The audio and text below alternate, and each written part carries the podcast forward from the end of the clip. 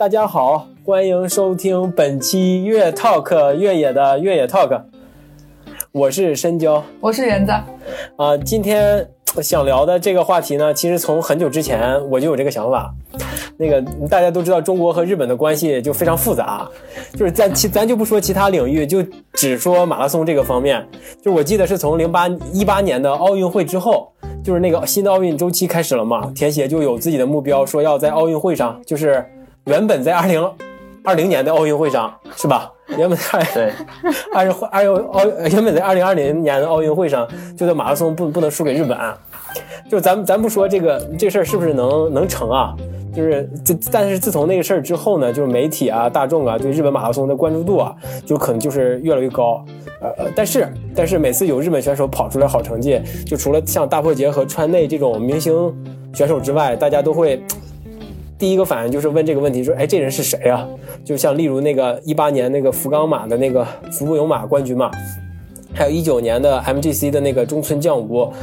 还有嗯二零年的。女名古屋女子马的伊山麻绪，他们都跑了很好的成绩，大家，但是大家都说，哎，这是黑马，其实人家人家并不是嘛，他们在早在自己在国内都已经非常有名了，嗯，而且而且 现在这个节目上的时候，应该也快到四月份了，咱四月十一号就是徐州马拉松，就是中国的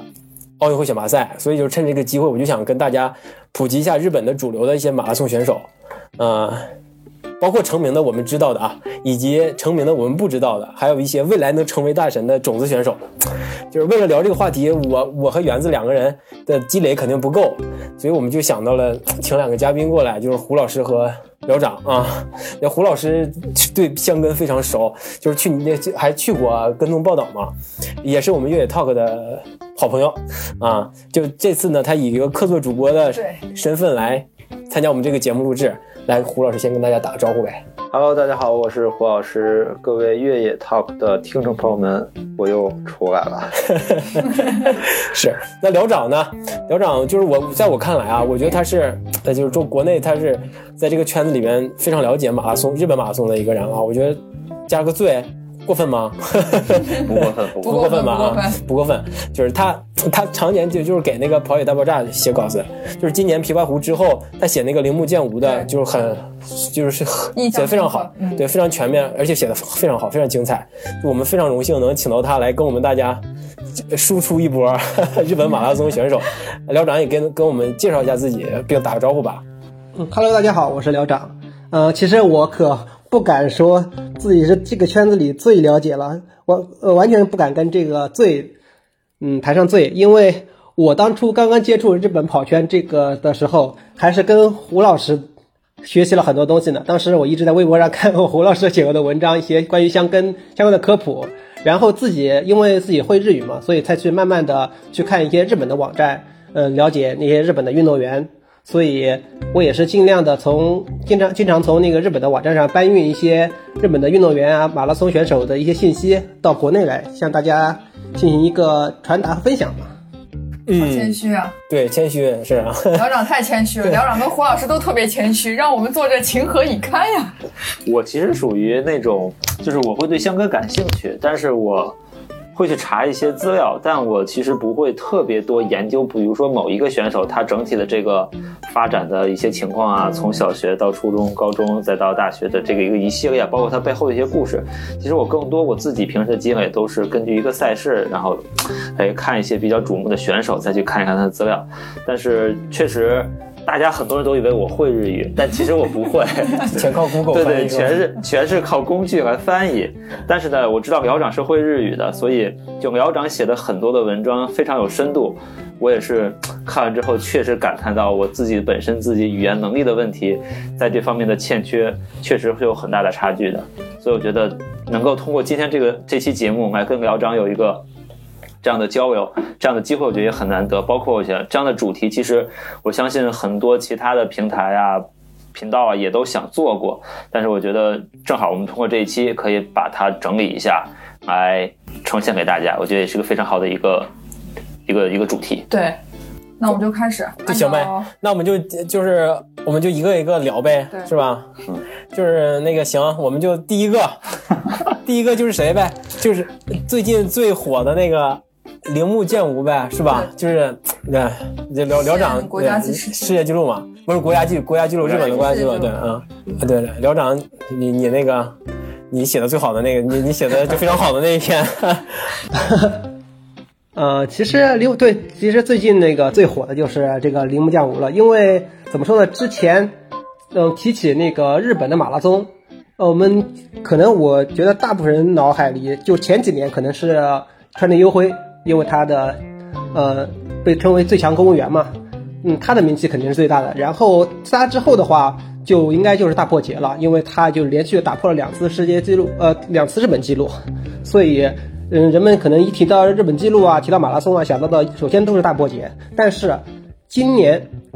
这个铃木降吾，这可能大多数人都不是特别了解的一个人，他居然能够把大破节的记录打破了，而且一下子就跑进了两小时五分钟。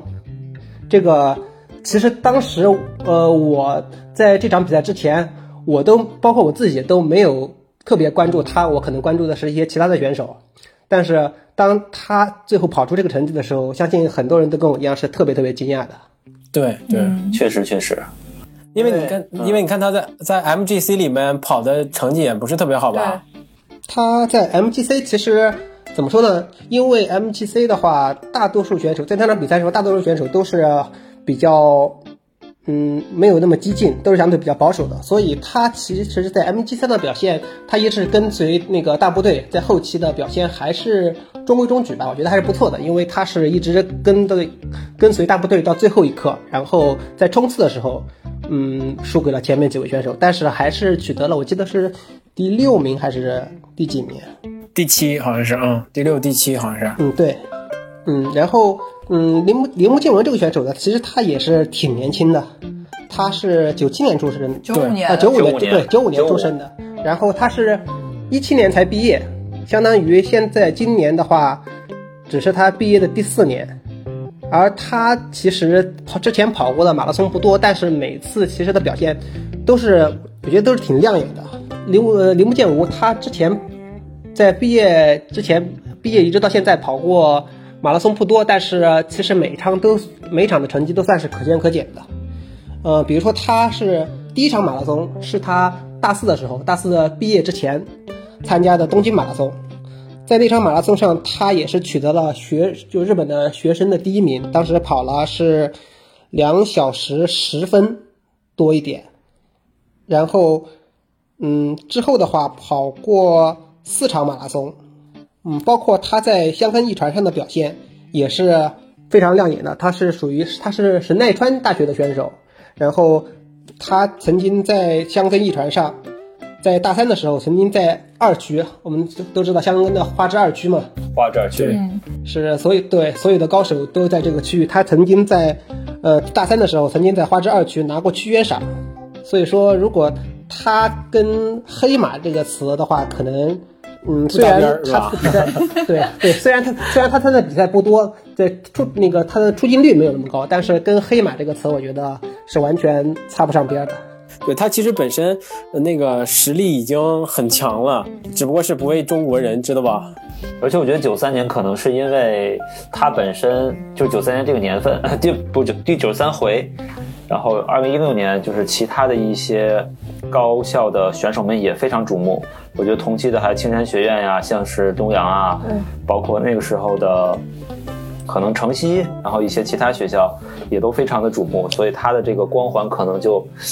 没有那么抢眼。包括神奈川大学，它整体的这个学校的实力也没有那么强。但是他作为队长或者主将的话，可能他的光环也会被稍微削弱一些，所以可能对于大家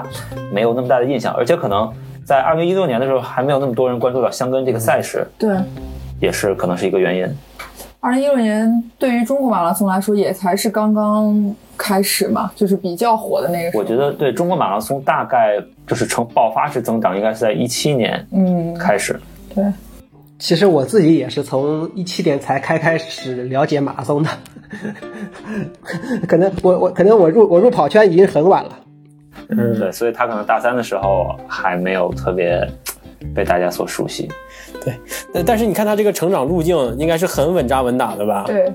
就是香根出身，呃，又是主将，又得到过二区的区间赏，区间赏，对，呃，后来又一场一场马拉松的在在比。而且大学生运动会他也一直都有参加。哎，校长，你知道他这个铃木健吾，他能在这次的琵琶湖上跑出这么好的成绩，有什么先兆的什么吗？先兆，嗯，怎么说呢？他的，我觉得他的之前的每一场比赛，呃，都是发挥非常稳健的，呃，包括从他的那个箱根上的表现，呃，包括到箱根之后的马拉松，他，我印象中，呃，首先就是那个一八年的东京马拉松嘛，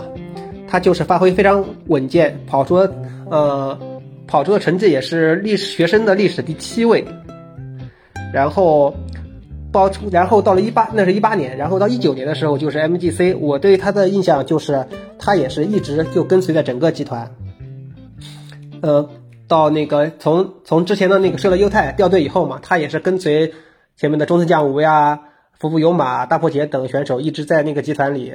下了最后的冲刺。然后他是在三十九公里之后，呃，才因为冲刺的时候掉队了。呃，当时他是最后他他说是最后是他的队友中村将吾夺得了那个冠军嘛，然然后就到了今年，因因为去年没有比赛，然后今年的话就是这场琵琶湖马拉松。嗯，在这场琵琶湖马拉松之前，他曾经是在一万米的场地赛上跑进过二十七分。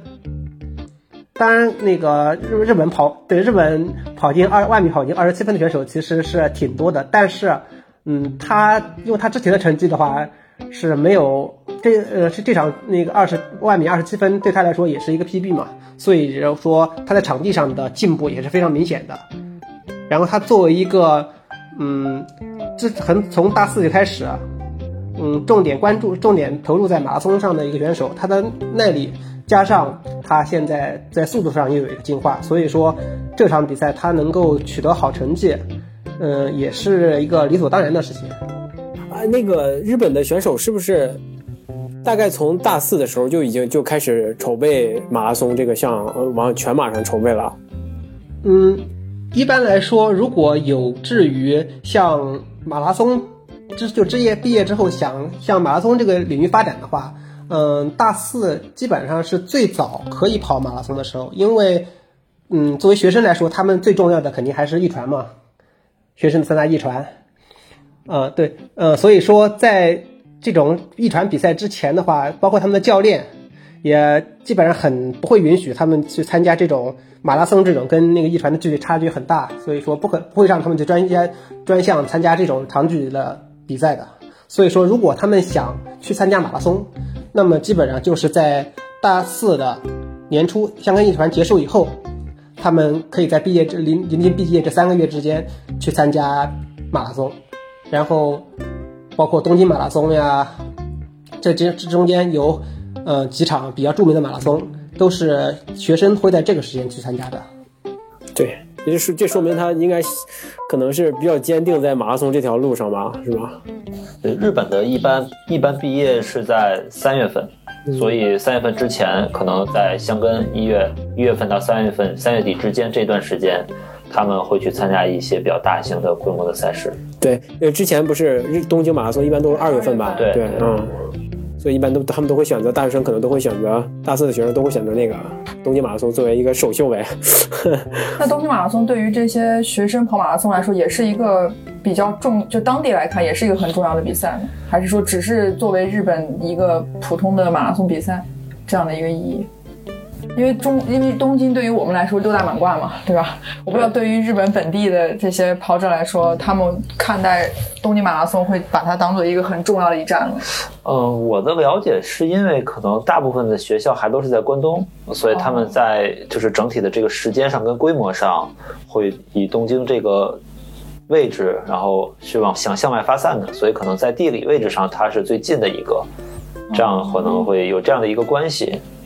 对，你看日本有好多那种纯的精英的男子的，或者是女子的这种纯精英赛啊。对，这个是可能是因为他们，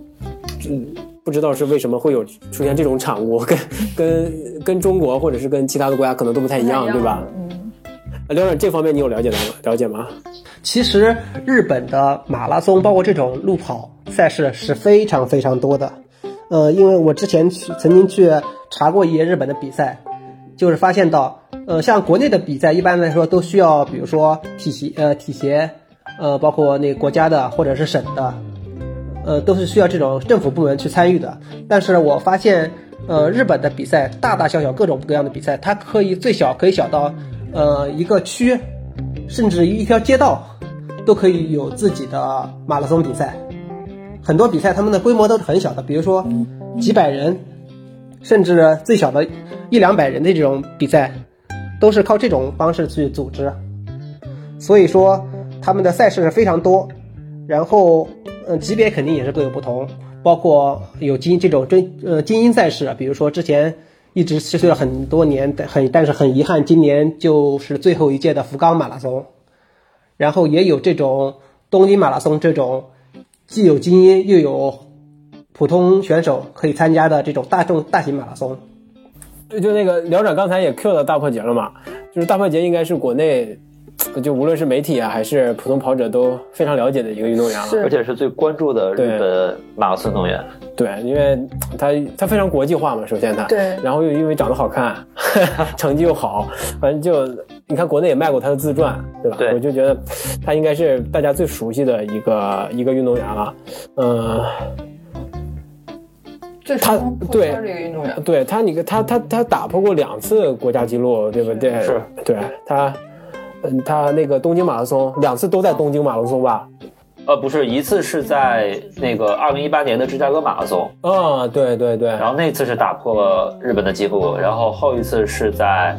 二零年的二零年的东京马拉松上，对也是他最后获得 MGC 的，就是通过就是获得了那个参赛内定资格的这么一场比赛。对，其实如果他不打破记录，只要没人打破他的记录，他其实应该也是可以作为奥运出战选手的。对对，这就是二零二一年的东京的这个就精英赛，啊，对，嗯不对，二一年是没有办，对，对20年的是二零二零年对二零年对对对对。哎，辽辽长看过大破节的那本自传吗？啊、我看过，我是当初他出日文版自传就第一时间去买了，果然会日语是有好处对啊的。，对啊。嗯、但是没有想到他居然去了中文的。哎，你你它里面有什么我们不太知道的呃细节吗？嗯，这本自传的话，嗯、怎么说呢？我觉得他还是关，嗯、这本嗯，这更多的关注于他是他的一些自己的一些想法，因为大破节的话，嗯他的不光是他的成绩，啊、他的颜值，啊，他最出名的还是他的这种跟日本选手，包括日本人很不一样的他这种性格，他是他的是非常具有性格的一个选手，然后他也经常会发发发言，就是有在公共场合上有一些呃比较意意外的言论，然后在这本书里面，他也是有很多自己嗯训练呀、生活关于训练生活与一般选手不一样的一些方式和想法。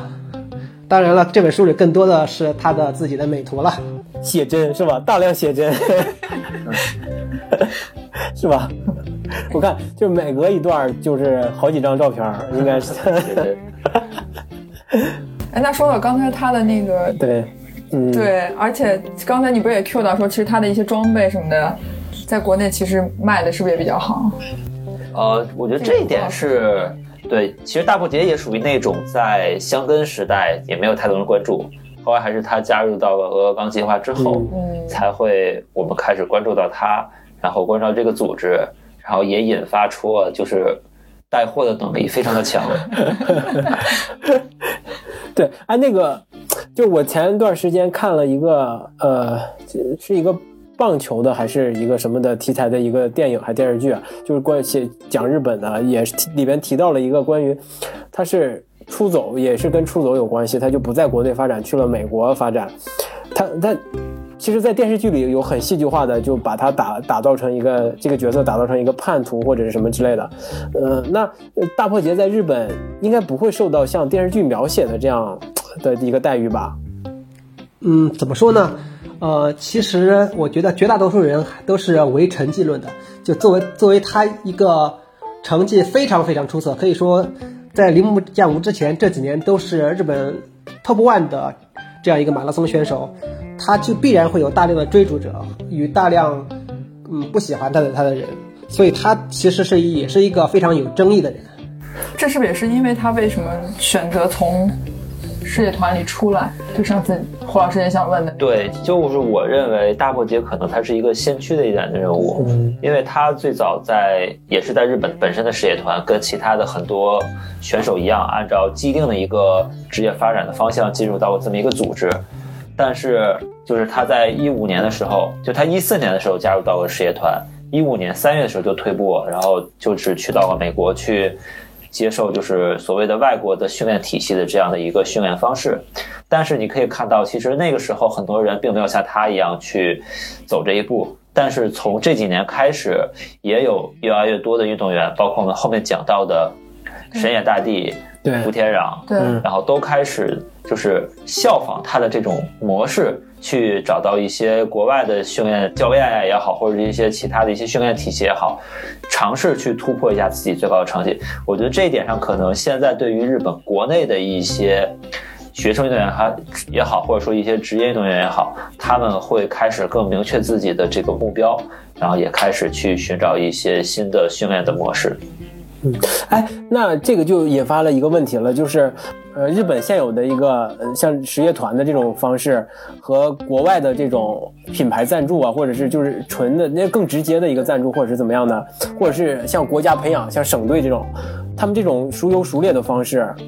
嗯，是有一个比较吗？其实吧，首先，嗯，熟谈到孰优孰劣，我觉得首先咱们得了解一下这几种方式的区别之处。嗯，像咱们国内的话，大部分选手呃基本上都是这种省队、国家队这种以政府主导的方式来推行的。我们可能对这种方式比较了解，就是从小学生们去体校，从体校选拔到省队，在省队训练比较出色的再去国家队。然后另外一种的话，就是像现在很多选很多选手、很多运动员都会有品牌赞助。这种方式的话，我这种方式我可能我没有了解过嘛，我不知道具体他们是怎样一个运营模式。然后跳到那个日本的实业团的话，实业团其实什么什么叫实业团？实业团就相当于日本的公司，各个大小公司作为它的下属的一个体育部门。比如说，不光会有田径的部门，长呃马拉松部门，可能会有棒球、足球、篮球等各个组织。日本的体育赛事基本上通都是通过一个公司下属实业团的形式去运营的。然后，呃，像马拉松、田径这些东西，自然也是属于公司田径实业团的一个部分，是为了这它的目的就是为了给公司打广告。大家可以在各个节目上看到穿着公司 logo 的选手去比赛。增加出镜率，呃，我觉得实业团这种形式对于选手最好的就是，它是对于选手的这个整个生涯是一个长期的保障。嗯，因为像选手们进入实业团以后，首先他们会有专业的教练、专业的管理团队去进行给他们进行指导训练，然后在选手们退役之后，也可以直接在公这个实业团所属的公司里边去继继续工作。然后也会有非常丰厚的收入，就可以，嗯，保证了选手即使在退役之后，也不会因为退役导致没有收入这种现象。所以说，实业团选手的话，在退役之后，其实收入都是还是非常可观的。明白，对，而且我对日本的了解，好像就是他们跟我们国内的这种就是所谓的公司晋升的方式不太一样，就他们好像。在公司内部就有点像我们的国企，只要你不犯什么大的问题错误啊，或者你不主动离职，你就可以一直在这个公司一直工作下去，直到退休。而且好像日本人本身对换工作这件事情也是有一点。就是不像我们那么开放，他们会觉得在一个公司一直做下去是一个就是大众认知范围成那那个事情，所以可能按照苗长的分析，就是他们进入到实业团之后，不仅可以进行训练，继续从事这样体育的运动，也可以有一份比较保险的一个就是工资和收入，而且好像说据说他们的工资也不算低。对的，对的，这就是日本最出名的年功序列制嘛，其实就是啊，按照年龄。是一步步升职，所以到选手们退休的快退休之前的话，收入都是非常高的，因为已经熬到那个份儿上了。所以你像刚才呃胡胡老师说的，就是越来越，大自从大破节开始，就越来越多的人想要尝试不同的训练方式，或者是一个找寻找一个新的栖身之所。对吧？我觉得这个可能跟跟这个社会背景的变化是有一定关系、有联联系的。对啊、可能这个制度已经，它真的是有一些走到走到尽头了，正在改变吧。嗯有可能。对。行，那我们就继续。刚这个聊到国家纪录，那就得说设了优前前国家纪录国家纪录。对，就是射了优太嘛啊。对，射了优太这个，哎，他他我他给我最近的一个印象就是在 MGC 是 MGC 中飙了一飙了一路是吧？完最后就就退下来了啊啊，那个是是他成一路高飞猛进，然后一路领先，到后面就歇菜了。嗯，对对，这是他的一个既定策略嘛啊。哎，聊长，你了解到他最近有什么动态吗？嗯，他呃，其实我觉得他在那场 MGC，我觉得我觉得那场 MGC 对他的影响还是非常大的，因为我关注他在 MGC 之前的比赛风格和之后的风格，完全感觉就像是两个人。现在的呃圣呃射了优太，嗯，我感觉比之前变得更加成熟了，也更加沉稳了，但是他的发挥也不像之前给我的那种印象那么惊艳。那样有爆发力了。像之前的话，比比如说那个大家对他印象最深刻的就是 MGC 嘛，就是他会有非常激进、不同于常人的方式去比赛。但是他现在的话，也逐渐也会渐渐的转换自己的风格，也会像普通的选手一样去慢慢沉稳，前面沉着发力，到后期才开始。但是，嗯，这种变化对他的影响，我觉得根据他之后的几场比赛，包括东京马拉松呀，后面几场比赛，他的表现，其实我是对他嗯稍微有一些失望。嗯，这跟他的年纪会有关系吗？我觉得关系不大，其实他也是九一年出生，跟大过节一样，但我觉得他就是可能受到的打击会比较大，所以他在后面的自信心啊，或者他整个的这个所谓奥运备赛周期的这个目标会有一些缺失，因为他既然没有得到这样的名额，所以可能他最后也会有一些，我觉得可能有点松散吧。我对他的感觉就是，他可能缺少一个奋斗的目标。嗯，对我对于他的了解，他确实也是一个，嗯，怎么说呢，比较散漫不异常的人的人。嗯、像我曾经看过他的自己的一些故事啊，包括他，呃，曾经说过自己训练的时候从来不会跑三十公里以上的长距离。嗯，包括他在饮食上也是会特别爱吃甜食、喝酒。啊，喝酒酒鬼，对，对，大家给他起的外号叫“酒鬼”嘛。像比如说刚才提到大破节，他就是一个对于自己的作息、呃饮食、训练都是一个非常拘泥于这种一丝不苟的这个样这样的一个人，会非常专注自己的每一样东西。而射了优太的话，就是一个感觉非常自由，他有自己的想法，然后他也不会去循规蹈矩的。这样的一个选手，所以说很多人不光是喜欢他的成绩，因为他在一八年的时候东京马拉松上跑出了两小时六分十一秒，打破了日本纪录，在当时的日本纪录，不光是喜欢他比赛时候的表现，我觉得有很多人也是更喜欢他在生活中这种不拘一格的一种性格。所以他很他很认同自己这种方式是吗？对，如果是他这他被人喜欢这么被人喜欢的话，曾经的他，我觉得他肯定是很认同这种方式的，但是他现在他在风格这么大改变之后，我 说实话，他可能成熟了吧，因为毕竟现在已经已也已经三十岁了，已经是三十而立了。就是因为前三个都是跟国家纪录有关的嘛，所以我们就想把这个万米的记录向泽晃也聊一下呗。讲一讲。嗯、教长，你先给我们介绍一下他的基本状况。嗯，向泽晃，我觉得可能是，如果对日本跑圈有了解的话，他可能是最近这一年时间以来日本最火的运动员了。就虽然大破节他打破了日本纪录，但是向泽晃，他作为一个刚刚毕业嘛，呃，去年刚刚毕业，到现在这一年多时间的表现，呃，可能比大破节的那日本纪录更加有冲击力。呃，他是像向泽晃是毕业于东洋大学的，呃，这也是一个在日本的艺传香根艺传的历史上非常著名的一个学校，而他在向泽晃之前最著名的就是他大学期间在艺传上的表现。嗯，曾经给有人号戏称他戏称向泽晃是，呃，他的爱好就是区间赏，因为他从大三开始，在大三的呃全日本大学艺传上开始，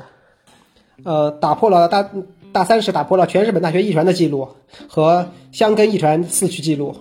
然后在大四的时候分别打破了出云一传、全日本大学一传和香根一传这三个比赛的记录，包括中间他参加都道府县一传的时候也打破了区间记录，其中大让人呃最为关注的就是大四的时候，他打破了呃前呃曾经的山梨大学山梨学院大学的莫古斯，呃非非洲留学生莫古斯的创造的呃二区花之二区的记录，跑出了一小时五分五十七秒的惊天记录。当时我呃如果看过这场比赛的话，都会对他跟伊藤达彦两个人在二区的这种一直两个人一起在一直在一起跑，一直冲到最后一刻的这个表现，印象非常深刻。对那场比赛我在现场，我在二区的二区，对呃在二区，然后十公里的补水站，然后看到了他俩的背影。那胡老师跟我们说一下，他这个这个花之二区，它在这个香根一传里边的它的一个位置，或者是它的一个特点呗？嗯，它的特点其实主要一个是长，嗯二就是它会有一个很大的一个呃上坡，呃就是全太板这个地方，所以它整体呢它的难度和它的这个距离，然后相比来说，在就是整个箱根的这个第一天，就是往日的这个五个区间里面，它算是最能够表现一个选手综合素质的这么一个区间，所以一般各个学校都会把各自队伍里面最优秀的选手安排在这里面。然后这里面也是竞争最激烈的，不仅是日本国内的这些本地选手他们的一个表现，其实各个学校如果有那个留学生留学生运动员的话，也会把他们放在这个区间，所以上经常会看到说是日本本国选手和留学生之间的这个竞争，然后其中最近最近比较火的就是东京国际大学的文森特，对，因为他的成绩其实也是非常的非常的突出，经常会出现一次连超好几个人的情况。嗯，所以说，基本上大家在第一天的比赛最关注的点就是花之二区，然后就是其次的五区，就是山区。然后关于向泽晃，其实我也想就是分享一点的是，其实他本身确实像刚才苗长所介绍的，他在大学的艺传期间获得过非常多次的区间赏，但是其实他毕业之后加入到驯化城呢，他很长一段时间是没有出来比赛的。然后，而且其实大家都知道，基本上现在国日本国内选手也都在准备奥运的备赛，嗯就是参加各种达标会。然后呢，肖泽芳也是迟迟的没有露面，最后在就是去年年底的时候才出来跑过一场日本的场地的十公里，但是他一出场就一鸣惊人，又再一次的打破了日本的记录，以两二十七分十八秒七十五的这样的一个成绩，然后直接就锁定了这样的参赛名额。这个也是，就是所谓的高人吧。所以“黑马”这个词用在他身上，应该是他其实也不能算黑马，也不能算黑马。对他只能说大家都在期盼着说他什么时候出外能够完成这样一个所谓的壮举，然后呢万众瞩目之中。对万众瞩目之中，所以他就一出场，不出则已，一一一鸣惊人，对，不鸣则一鸣惊人，一出场就直接打破国家纪录。是的，是的，包括我的很多朋友，呃，很多喜欢向子跑的跑的朋友，在去年都是等到花都谢了。从他毕业之后，一直就不参加比赛，每次旭化成，呃，去参加比赛的时候，去看去看出场选手的名单都没有他，因为有在日本的很多学很多学生选手在毕业之后跑完一团之后，就是可能就在一呃毕业之前就是他的巅峰期。呃，在毕业之后进入实业团，反而就是没有什么特别好的表现了。像这种，呃，陨落的选手很多，所以我当时就是特别担心，他在大学期间表现这么优秀，不会又被实业团这样雪藏了吧？结果他一出来，就 创造了一个这么恐怖的记录。那是不是大家就未来就期待他的全程马拉松能够取得一个再惊天的成绩啊？期待更大了是吧？当时我们想的是，如果有谁能够说有谁能够打破大破节的记录的话，那就只有向泽晃。结果没有想到中间窜出了一个中村，结果中没有想到中间窜出来一个中村呃一个铃木健吾。铃木健吾，确实，但我觉得大那个向泽晃可能他在比如说今年的奥运定在是七月份，还有一百多天的时间，可能他在这个阶段之内也不会去。就是做更多长距离的训练，他的目标应该还是会为了万米去做冲刺。我觉得可能对于他给自己的定的目标，可能会希望能够还是能跑到前几名。嗯，虽然在日本的成绩在整个国际上还是有一定差距的，但我觉得他还是希望会去缩小这个之间的差距。我觉得他今后应该也会向路跑、向马拉松发展，但是他可以瞄准一下二零二四的巴黎马拉松啊，巴黎奥运会。对，所以我就我们就什么呗，说一说其他的两位奥运代奥运代表呗，国家代表，就是先说一下中村将吾吧，就是他是冠军嘛，但是 MGC 的公呃冠军对吧？呃，辽长你给我们介绍一下他吧。中村将吾的话，说实话，呃，他其实相比于之前的刚才我们提到的向泽晃，还有大破节等人，他相对来说在参加 MGC 在 MGC 夺冠之前。嗯，了解他的人也是不多的，而他在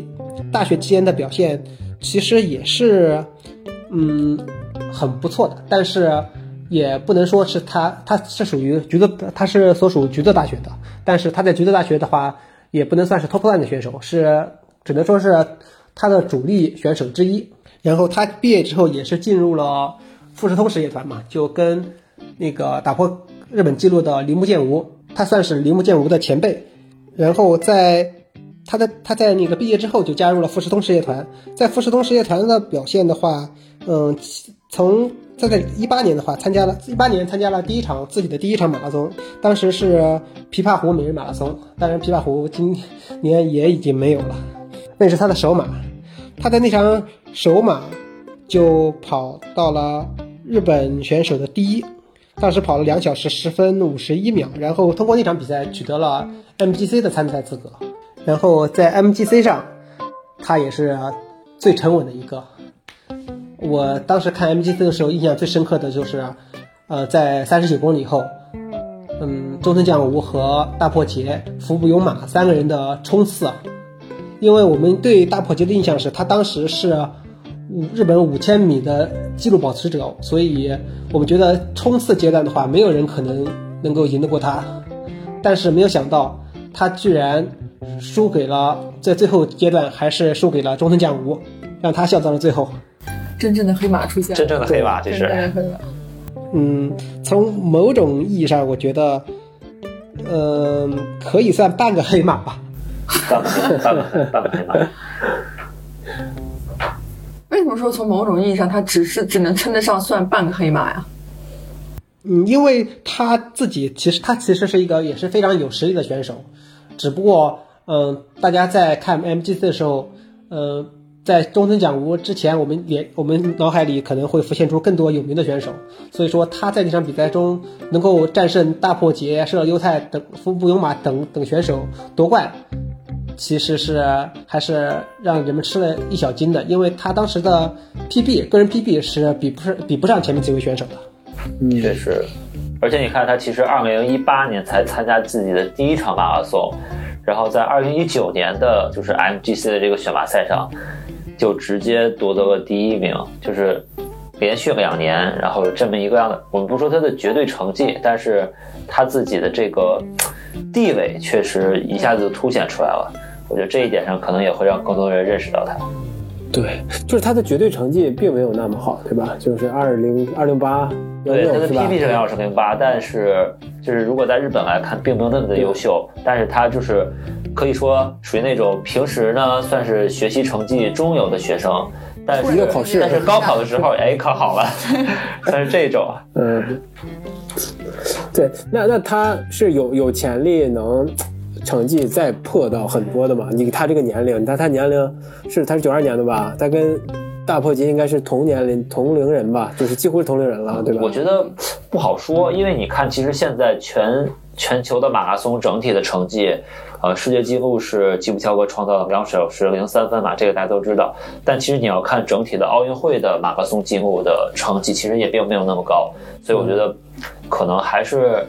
就是可能。到了就是到奥运会那个比赛场景下面，大家就是冲着冠军去走的，他并不会是为了一个绝对的成绩去就是比赛，所以可能包括还有机会是吧？对对，所以可能是不同的这个，包括地理位置也好啊，然后气候环境也好，可能对比赛影响都会大。对，所以可能就是到奥运赛场上，大家对这个绝对的，就是排名的这个目标会更强，对整体的这个个人 PB 啊，这个成绩的目标可能会稍微放得低一些。对，但是所以就是从他的这个成绩来看，其实中国打的 击败日本还是有有希望的，是吧？我觉得可以去冲一冲吧。对，像我们的董国建、彭建华还是有机会的。对，对，其实中村将吾在自己的呃路跑呃在自己的场地赛上成绩其实不是那么出色，他的万米 PB 只有两二十八分零五秒，甚至没有跑进二十七分。所以说，呃，在之前我对他的一个印象就是，如果他如果说他能不能威胁到日本纪录，我觉得还是比较困难的，因为他的硬就是速度上的硬实力，比起其他选手还是差了那那么一些。但是今年说实话，大家的成绩进步都太快了，所以说现在在他这样一个年龄，对他还没有再次表现出他的实力，如有可能会有一个突飞猛进的进步。是的，因为他在 MGC 之后的话，就是一直在专注于备战东东京奥运会，所以说就没有我印象中好像在 MGC 之后就没有去正式参赛过，一直都在训练，所以说对他目前的一个状态也是很难了解到，但是也可以看到他对东京奥运会的重视程度了。嗯，是，对，嗯，是他这种临大考 发发挥必好的特性，确实适合应试选手。对，对对对，嗯，就适合在奥运会上来来一把。是，嗯，说完了两位奥运代表了，该第三位了。该第三位了。这这服部有马，在我我我我的印象最深的就是他，他有兄弟三个是吧？两个吧，我就知道两个。嗯，他有。他们家是做做建筑建建筑开建筑公司的，我就知道一些花边新闻。具体的正道新闻还得让寮长来介绍。嗯，没有没有，其实说实话，呃，在之前有号称是日本的马拉松领域的 top top 四，呃，当时是对大破节是了优太、服部勇马和井上大人这四个人。对，然后其实我自己是服部勇马的颜粉嘛。然后他也是在，呃，福冈福冈国际马拉松那个精英赛上夺冠，然后才取得了 MTC 的资格嘛。然后他当时的成绩跑出了两小时七分二十七秒，也是在当时可以排进日本历史前几位的好成绩了。其实我对福部勇马的最早的认识，就是也是他跑香根的时候。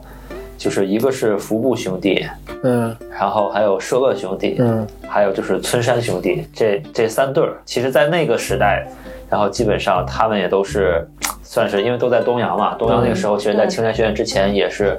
非常非常强的。然后，而且我知道那个时候，其实我对福部勇马他的一个比较深刻的印象是，他是当时学生三十公里的一个日本纪录的保持者，是在熊本跑出来的。这个就是，而且当时那个时候好像也是，就是熊本熊比较出名，就对这个就是整体联系在一起比较强。而且确实，我们国内很多没有这种三十公里的比赛，但那个比赛它就只有三十公里的长度，所以你看，一般很一般很多日本的一些记录，它也会有不同长度的一些这样的介绍。然后他现在我这他好像也是在。就是他在那个所谓的实业团里面，其实表现也是非常出色的。就是丰田汽车，嗯嗯，其实，在就是各种像新年一传也好，或者一些都道府县一传也好，就是他其实作为这种角色去出现的时候，也是会，就是实力上还是会比较抢眼的，就是挺能为公司挣挣什么的是吧？对对对，好员工，加上颜值还好，对。对，但是对于他来说，我觉得可能让人最担忧的就是他其实在整个职业生涯中，呃，伤病还是比较多的。哎，他的伤病主要是影响到了他的一些成绩的发挥吗？嗯，其实他的伤病影响最大的应该是他的参赛，因为他在整个生呃职业生涯中都是在比赛受伤、养伤，然后复出这样一个循环中度过的。是，但这这这种与生，是不是可有很有可能缩短他的职业生涯呀？这种对，所以说他在 MGC 之后也很少参加比赛，曾曾经有过几次报名之后，但是还是因为伤病的原因，最后没有参赛。也是为最后的那个奥运蓄蓄蓄力吧。所以说，我觉得在奥运会上的表现，可可能中村蒋吾会比他准备的更充分、更出色，这是我自己个人的一个看法。就是他有他有可能，并不一定那么的如大家期待那么稳定获得一个某某个成绩，他可能会拉胯，对吧？就会因因为一些伤病或者什么之类的，就是并没有发挥好。就我们继续讲一个，就是还是一个明星选手吧，就是神野大地。我对我对他的肯，我对他的那个，呃，我认识一个呃中国的一个一个就是大众选手吧，他去，呃，他去那个叫哪儿？去肯尼亚自己自费去训练，他就在那个训练营里边见到了神野大地。对，他就说神野大地应该是一个，就是跟着他的一个教练和一还有一个应该是助理之类吧，就三个人。呃，就是也不跟其他的其他的选手有什么交流，他呢他就看，哎，这是个亚洲人，他这一开始也不认识神野大地，他就过去打招呼，聊着聊着才知道人家是日本人，那对，人家是那成绩那么好，而且呃是是大大大明星嘛，完了还还合了张影，对，我对神野大地的就是，哎，就有这么一层关系，有这么一层了解，对。呃，再就是大家都熟熟知他爬山爬的好嘛，对吧？就 坡对对对坡道坡道比较厉害，对吧？我觉得关于神野大地的部分可以交给胡老师了，因为我知道胡老师是一个资深的青雪粉加上神野大地粉。青山，对对对，我刚要说对，来吧，胡老师。真的我青山学院。我最早最早喜欢青山学院的时候，还真的是因为神野大地。就我其实支持了他很多很多年，但是到最近几年，真的是他太让我失望了。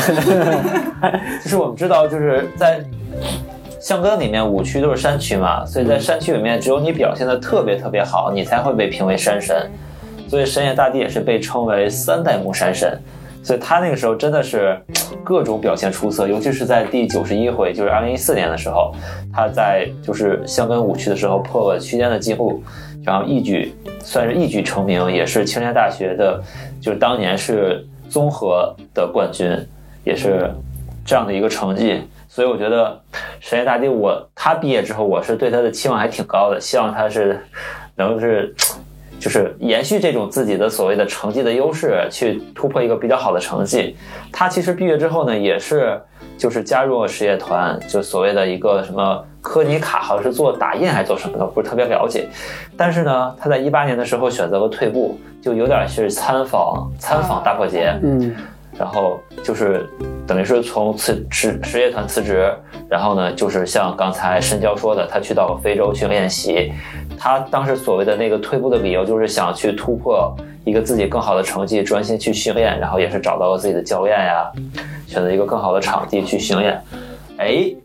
训练完之后回到国内，在东京马拉松上真的是不咋地呀，真的是他，但他也是获得了一个比较不错的成绩。其实他还是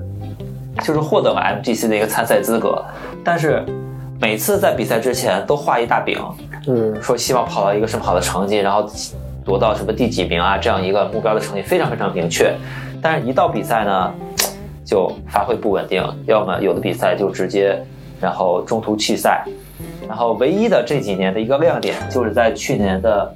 就是啊，去年还是前年东莞马东莞马拉松上，嗯，就是由于由于朝鲜选手的一个在最后终点前的一个小小的失误，绝杀，对绝杀，然后夺得了冠军。亚锦赛吧，那是一个亚洲马拉松锦标赛。对对对，东莞亚洲马拉松锦标赛。然后就算这这几年唯一一个算是比较出色的成绩能拿得上台面的，所以呢，哦，还要说一点，就是他后来其实。回国之后，他不是退出过事业团嘛？但他回到日本之后，他又加入过一个组织，也是一个公司，就是那个叫做 Cell，就是叫什么？我看一下啊，这个叫做 Salesforce 的一个公 Salesforce，就是相当于做一个什么，就是体能的一个硬件啊，一个什么的公司，就是一个。算是一个他代言的那个一个东西，转加到这个公司里面，可能也是给他发工资吧。然后同时他也是 New Balance 的一个签运动员，所以他就是也会在社交媒体上比较活跃。反正我现在对于他的一个感觉呢，就是他要么转型去做一个所谓的越野跑运动员吧，嗯，对，山神嘛，对对对，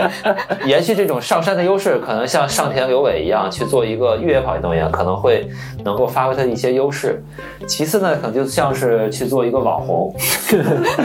对，然后也去也去多上一些综艺啊，多对一些多接一些广告啊什么的，可能也是能有一些不错的收入，还是可以去保持他这样的一个运动的状态。我觉得可能对于他未来的一个方式呢，就别当一个特别纯粹的职业运动员了。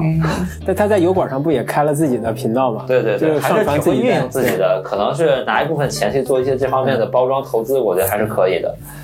我觉得实业大地这个吧，就大家不要对他有太多成绩上的期望，可能还是希望他在有更多这种内容的输出还是比较好的。嗯，我觉得他可能对自己现在定位也比较明确了，在 ins 上天天就发一些就是鞋的鞋的穿搭呀，然后一些这方面的东西。我觉得每个人都有自己的选择的路嘛，包括现在像我们了解的，呃，日本的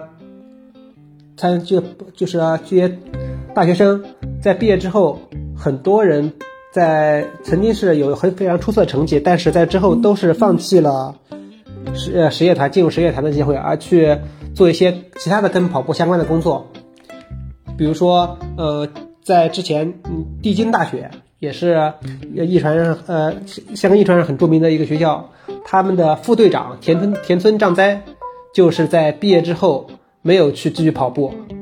而是去当了一个 YouTube 网红。现在的他他的他的人气还是挺高的，还跟很多著名的日本的 top 选手有过访谈，有过一起参加节目。我觉得这种方式还是也是不错的。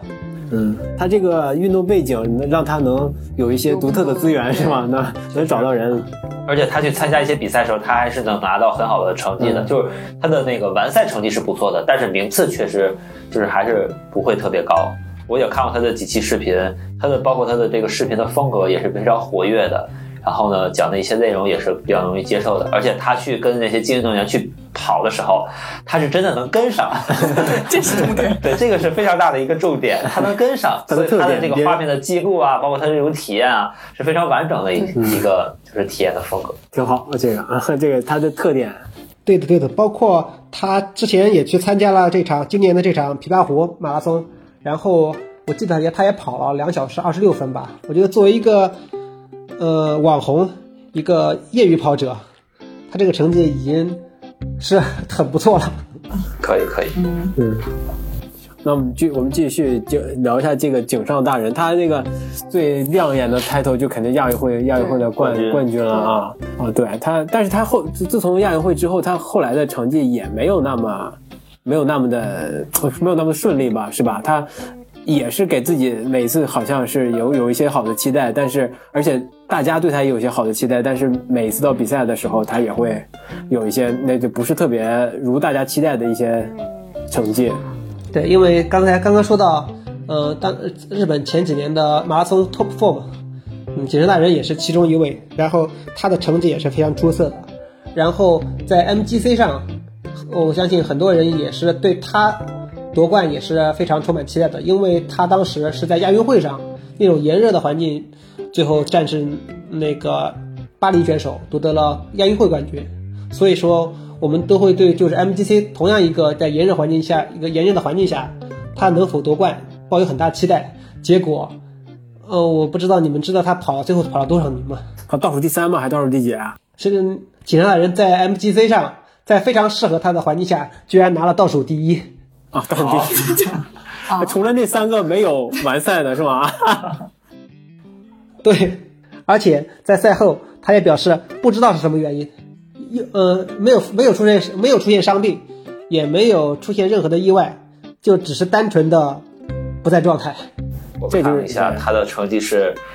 两小时二十二分，跑了最后一名。嗯，所以说这个真的是让人大跌眼镜。不过，呃，在之后的话，他其实也是有一些不错的表现的。嗯，包括我记得在去年的东京马拉松上，嗯，就是大破节打破第二次打破日本纪录的时候，其实，在很长一段时间内领跑日本选手的不是大破节，大破节当时是在第二梯队。跟随着比较呃比较稳健的跑，而跑在最前面的其实就是井上大人。嗯，那场比赛我记得当时，呃，他跑到一半的时候，他的预测成绩已经到了两小时四分了，四分以内。但是到中途一半以后，他最后还是很遗憾掉队了，没能坚持到最后。所以给我一种感觉，就是这几年的是井上大人。越来越像胜了优太，开始越来越激进，反 反倒是胜了优太越来越像当年的 井上的大人，开始慢慢的沉稳了。对，当时给我的感觉就是去年那场东京，给我的感觉井上那儿，哎，我说他这个风格是要干什么呀？而且我就会想，哎，他应该会坚持不到最后吧？但是也又期望他能可以坚持到最后。他会有点不太稳定。嗯，对。哎，他今年的成绩也蛮不错吧？是吧？就是琵琶湖是吧？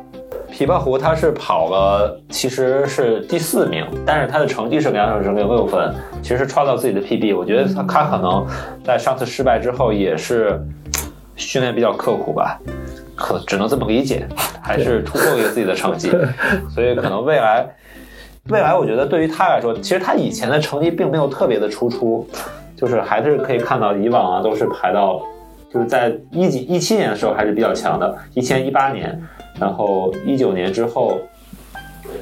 整体上呢，可能在 MGC 包括东京马拉松上受的打击比较大，可能还是有一些比较沉稳的表现。然后到今年，然后获得第四名，所以可能未来他还是会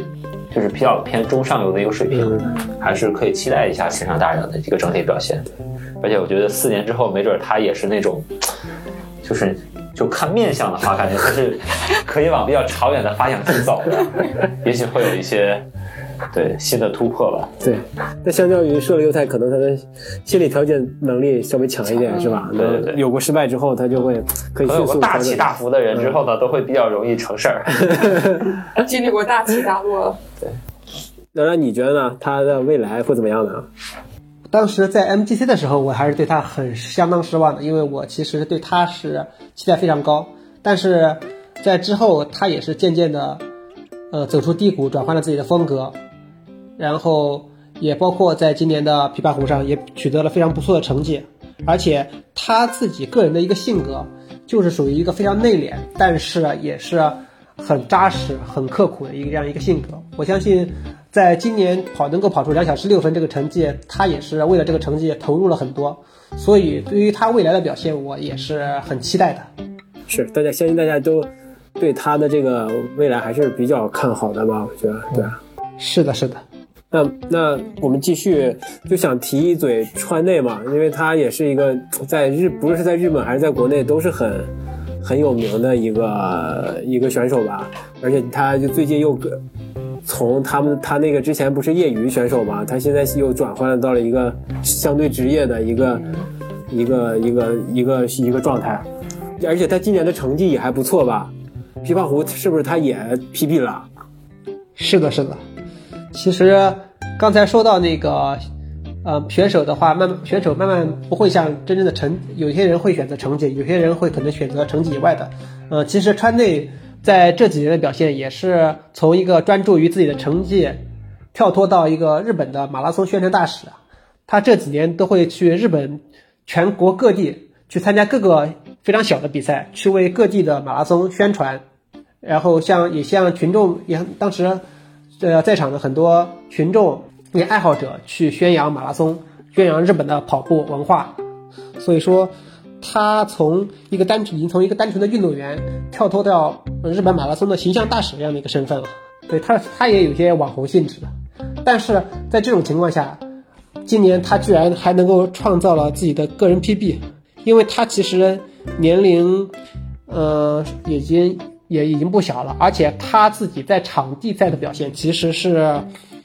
嗯、不算好的，他的速度能力一直不是很强，呃，他的万米甚至没有跑进二十九分，他的万米 PB 只有二十九分零二秒，而且已经是十几年前跑出来的了。但是他能够取得这么强的成绩，完全就是靠掉靠着他强大的耐力。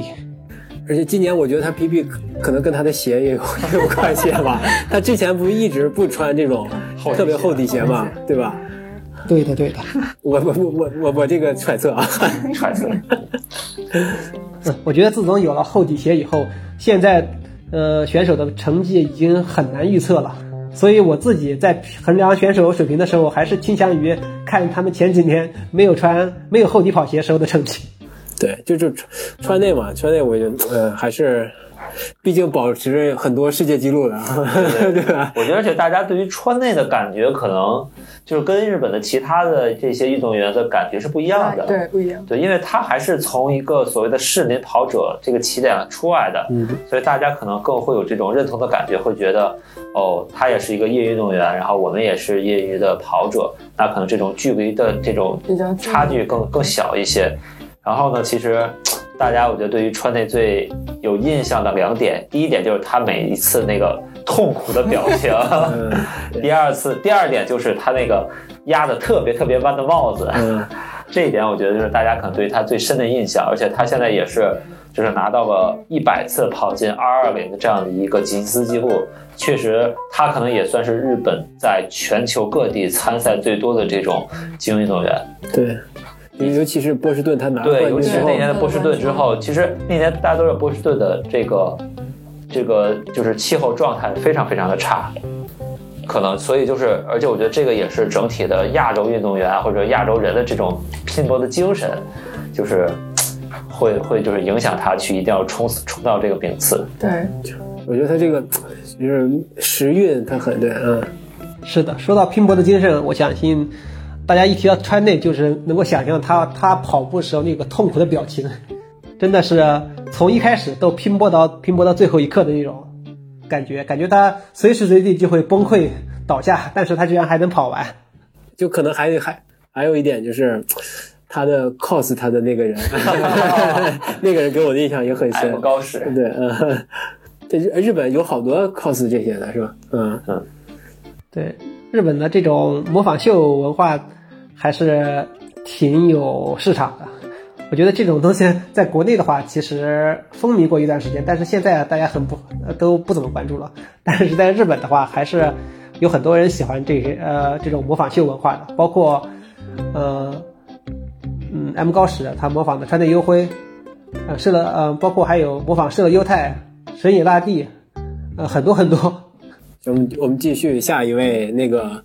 这个吉田是叫吉田佑也吧？对我对他是真的是一点都不了解，对我对这个人啊，我对他了解也是仅是猜，好像他也是青山青山学院的对对对对？胡老师，胡老师来，胡老师先介绍一下啊。我笑是因为我真的见过他。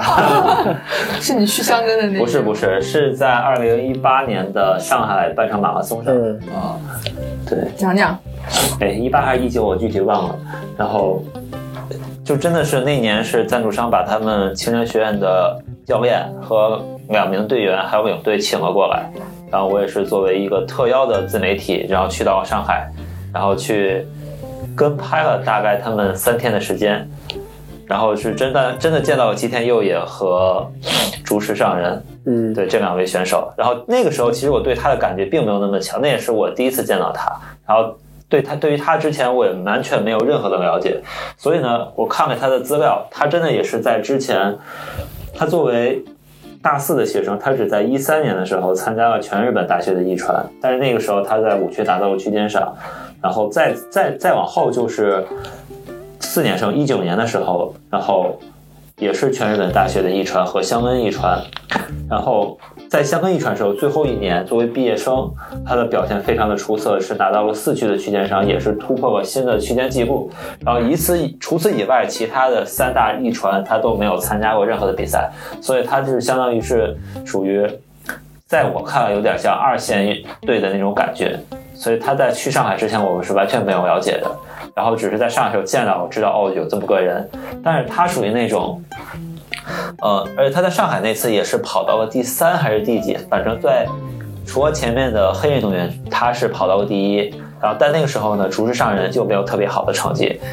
也是。哎，可能也是铺下了他后续不太行的一些铺垫。对，然后除除此之外，就是我那一年在香根去现场之后，我就见到了他们的领队，就问他，我当时问他的他的第一第一个那个，呃，问他一区是谁跑，因为大家都知道一区的那个最后的名单其实会有调整，也可能会有一些变化。然后他问他那个是因为，嗯，他们有两个就是吉田在日本的发音就是有西达嘛。其实他们有两个吉田，吉田佑也和吉田圭太，然后吉田圭太的成绩会更好一些。然，然后我问他是不是，其实我问他是不是吉田圭太，我说的是有戏打，但他说是另一个游戏，他他因为因为我们见过，他就说哦不是吉田佑也，但他说的是另外一个吉田吉田，所以我就知道了那个。当时我不知道吉田佑也会跑到第四区，也不会知道他跑的这么好的成绩。然后呢，但是。他又是在毕业之后，其实从二零二零年的二月份，他参加了自己的第一个马拉松，就是就是别府大分每日马拉松，他就跑到了两小时零八分。虽然他是第三位完赛的成绩，但是他是作为日本人首位，同时也是自己的第一个马拉松。然后这个成绩同时也是创造了日本历代学生马拉松的第二名的好成绩。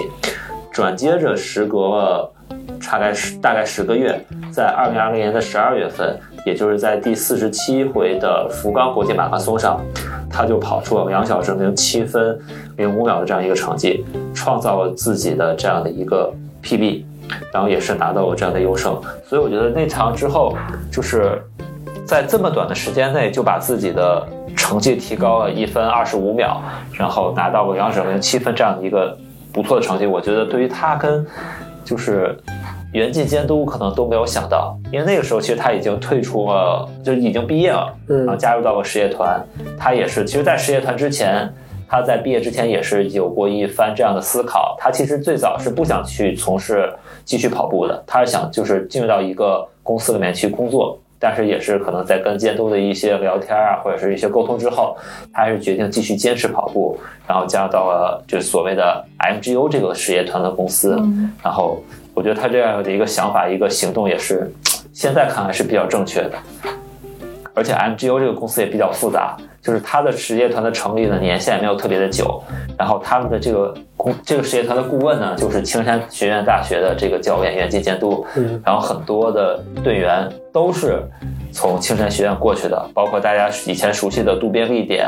然后一色公治、夏田裕太。然后森田不息等等等等，然后包括我们刚才讲到的村山兄弟中的其中一位村山宏太，也是在今年的三月一号，就是刚刚过去一个月之前，然后转入到了 MGO，叫 GMO。所以，所以整体上 GMO 这家公司，它这实业团的成绩在东日本，包括在就是全日本的这样一个排名还是比较靠前的。所以，我觉得对于他的这个成长来说，也是有一个很大的空间。未来也许有可能。GMO 有可能会帮助，就是有可能可能 GMO 会成为在就是每年一月一号的全国的实业团的这个新年一传中，也可能会夺到更好的成绩。然后我觉得吉田佑也这个运动员，他也是，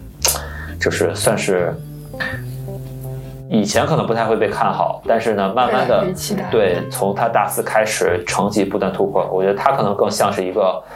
所谓的大家传统意义上的一位黑马。嗯，补充一下。GMO 其实并不是实业团，而是一个跑步俱乐部。其实，像在大在之前很多年的时候，很多年，呃，日本的选手还是以实业团这样一个形式来参加比赛的。但是现在也会渐渐有，比如像像 GMO 这样的俱乐部形式的方式去参加，呃，一传比呃一传比赛，包括呃青山学院大学的教呃教练袁静教练。接下来已经创建了自己的俱乐部队伍，叫呃羁绊的羁绊的绊，痞子呢，这就是他的队伍名。然后他也是宣宣布会带领这个队伍去参加今年的新年一传，不知道他能够到时候能够取得什么样的表现。嗯，我觉得元气这是要变现的感觉，就 是觉得学校给的工资太低，还是自己要拿点赞助什么的。辽辽长，你是很看好这个吉田吉田吧？对这个吉田佑也怎么说呢？像刚刚胡老师也说到了，其实他在大学期间的表现，一直到大四之前，都是不能说是，呃，边缘选手，但是呢其实都，嗯，一直不算一个主力吧。但是他就是当时，呃，在毕业之前，他的选择都是去在毕业之后不会去进行跑继续跑步，是会选择了一家当时他会进，当时他是准备入职一家卖糖果的公司，具体叫什么我忘记了。但是当时他在四区，他大四的时候在香根四区打破的相打破了四区的区间记录，而且这个区间记录的保持前保持者正是上一年的向泽晃，所以说在他毕业之毕业之前，他也就开始动摇了，是不是要到底是继续跑步呢，还是放弃跑步？然后我觉得对他影响最大的应该就是刚刚提到的，呃，别府大分马拉松，就是他毕业之前参加那场比赛，那在那场比赛上取得了那么好的成绩，对他也是产生影响很大，所以他也是借由那次机会，然后在袁静教练的引引荐之下进入了 GMO，延续了他的职业生涯。然后从他之后的表现来看，如果他放弃跑步，真的是一个日本跑圈的一个非常大的损失。这这个这个之之前的成绩之所以没有那么的稳定，可能是因为他心不稳吧。他觉得他不一定想跑步，但是他天赋又摆在那儿。对的，对的。所以说，真的是选择有往往往是非常重要的。他这个他这个别府他能去参加，真的是决定了他的未来的路啊。他这个人很有戏剧性，很有戏剧性。嗯嗯，值得值得期待。对。来，我们先先讲继续下一位呗，就是那个福田香是吧？福田壤是吧？呃，一个进入跟吉普乔格一个跑团。对对，我那个 当时刚加入的时候，辽长也发了微博了是吧？也是很关注这个问题。嗯，更比起关注他，我更关注的是为什么恩恩跑团选择了他？因为说实话，他无论是年龄还是从成绩上。嗯，我都作为我个人来说都没有想到一个让恩恩跑团这么全球最强的跑团选择他一个首位亚洲人、首个日本人进入恩恩跑团的理由。对，我们刚三个，我们在开始之前，我们我们也在想这到底是为什么？是不是选择失误啊？辽长你怎么看？嗯，希望不会只是为了单单在日本的营销吧？可能是冲着高驰的赞助去的。不过福呃福田长在加入恩恩跑团之后，很长一段时间也是一直没有去肯尼亚跟他们会合，而是留在日本去自己进行训练。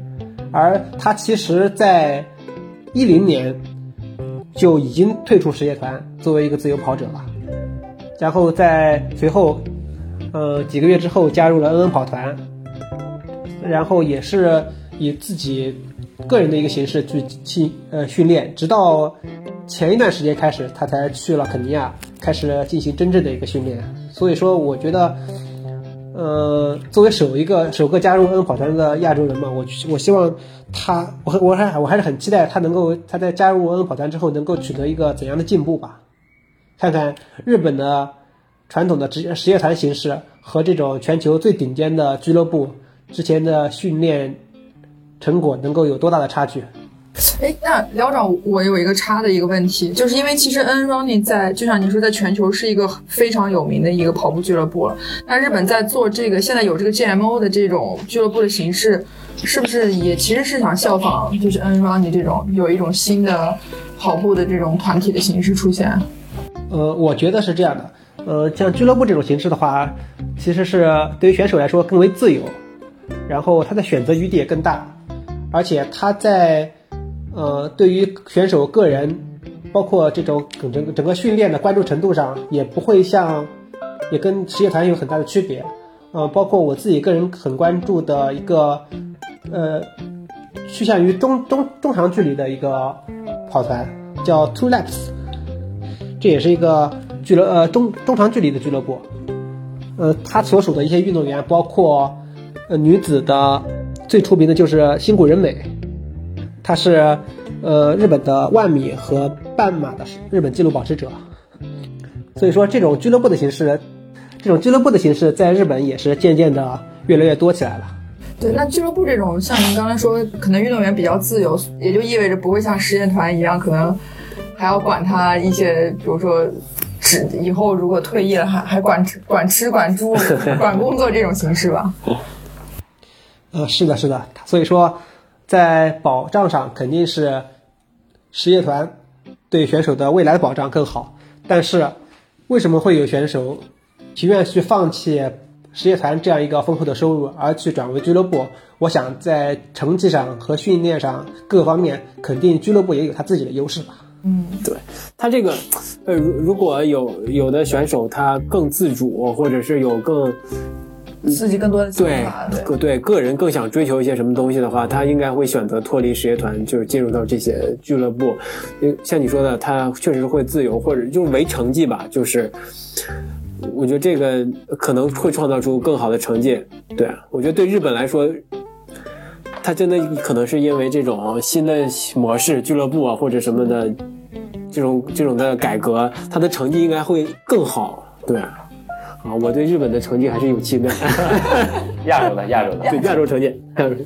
我们下一个就是要说的那个佐藤佐藤优基是吧？这个是这个他的年龄应该是很大了吧？嗯，对，佐藤优基在这刚刚刚刚提到的这几位选手里边，应该是年纪最大的了。就是我们印象中川内可能是年纪已经很大了，但是他是八七年的嘛，他而佐藤优基比他还要大一岁，是八六年的，可以说是今年已经三十五岁的老将了。但他还依然活跃活跃吧？是的，嗯，他对我对他印象，他真的是可以算是现役的长日本长距离的一个活化石一样的存在了，因为他之前的成绩也是非常非常出色的。对我看他今去年的万米还能跑进二十七分呢，对吧？是的，作为一个三十五岁的老将，我觉得跑出这个成绩，在现在这个年纪还能跑出这个成绩，真的是非常差，非常惊讶了。因为他当时在二零零四年的时候，就已经代表日本参加，呃，已经在日本的 U 二十比赛上拿过金牌。二零一四年，二二零零四年到现在已经十几年了，他还能够，呃，在他已经在日本的长距离比赛上活活跃了十几年的时间，其中，呃，包括世锦赛，呃，在世在世锦赛上也是，奥运会，会。奥运会，对奥运会上也过也都有过出场。所以用传奇来对。他还是比较他跑过两届奥运会，你还跑过亚运会，这个真的是确实。长寿。是。而且我觉得他可能自己对自己的成绩也是有更高的要求。对。嗯，你想这么三十多岁的大哥还在去年转会了，嗯，也是从日清视频转到了 SGHD，S 就是就是相当于是还是对自己的这个成绩啊有更高的要求，转到一个新的训练环境，希望更多的突破。但是可能很难说他现在在转会去往哪个方向去转，是吧？马拉松啊还是万米？但我觉得这，因为他本身自己从五千啊到万米到马拉松都会去跑，所以他可能更想是一个往全面发展，嗯或者说这样的一个方向去走的。那个 SG 也是一个俱乐部吧？对，也是一个职业团。嗯，职业团，嗯，可能比如说像这种呃有上了一定年纪的这些运动员来说，选实业团会不会比选俱乐部对于 未来的考未来。后续的考量可能会更合适一些嗯？我只是一个大胆的猜测。我按他的性格，我感觉他还是想搏一把。而且有可能他加入实业团之后呢，没准他就可能从员工转成个教练，哎对嗯对 也有可能。对，我觉得他完全有可能向这个路线发展。以上就是本期的全部内容。下期我们将介绍日本的现役女长跑运动员。如果你有什么有关长跑运动员或者日本马拉松想要知道的内容，或者想要跟我们分享的，可以在我们的微信公众账号或者微博或者其他的一些收听平台给我们留言。我们下次再见喽，拜拜。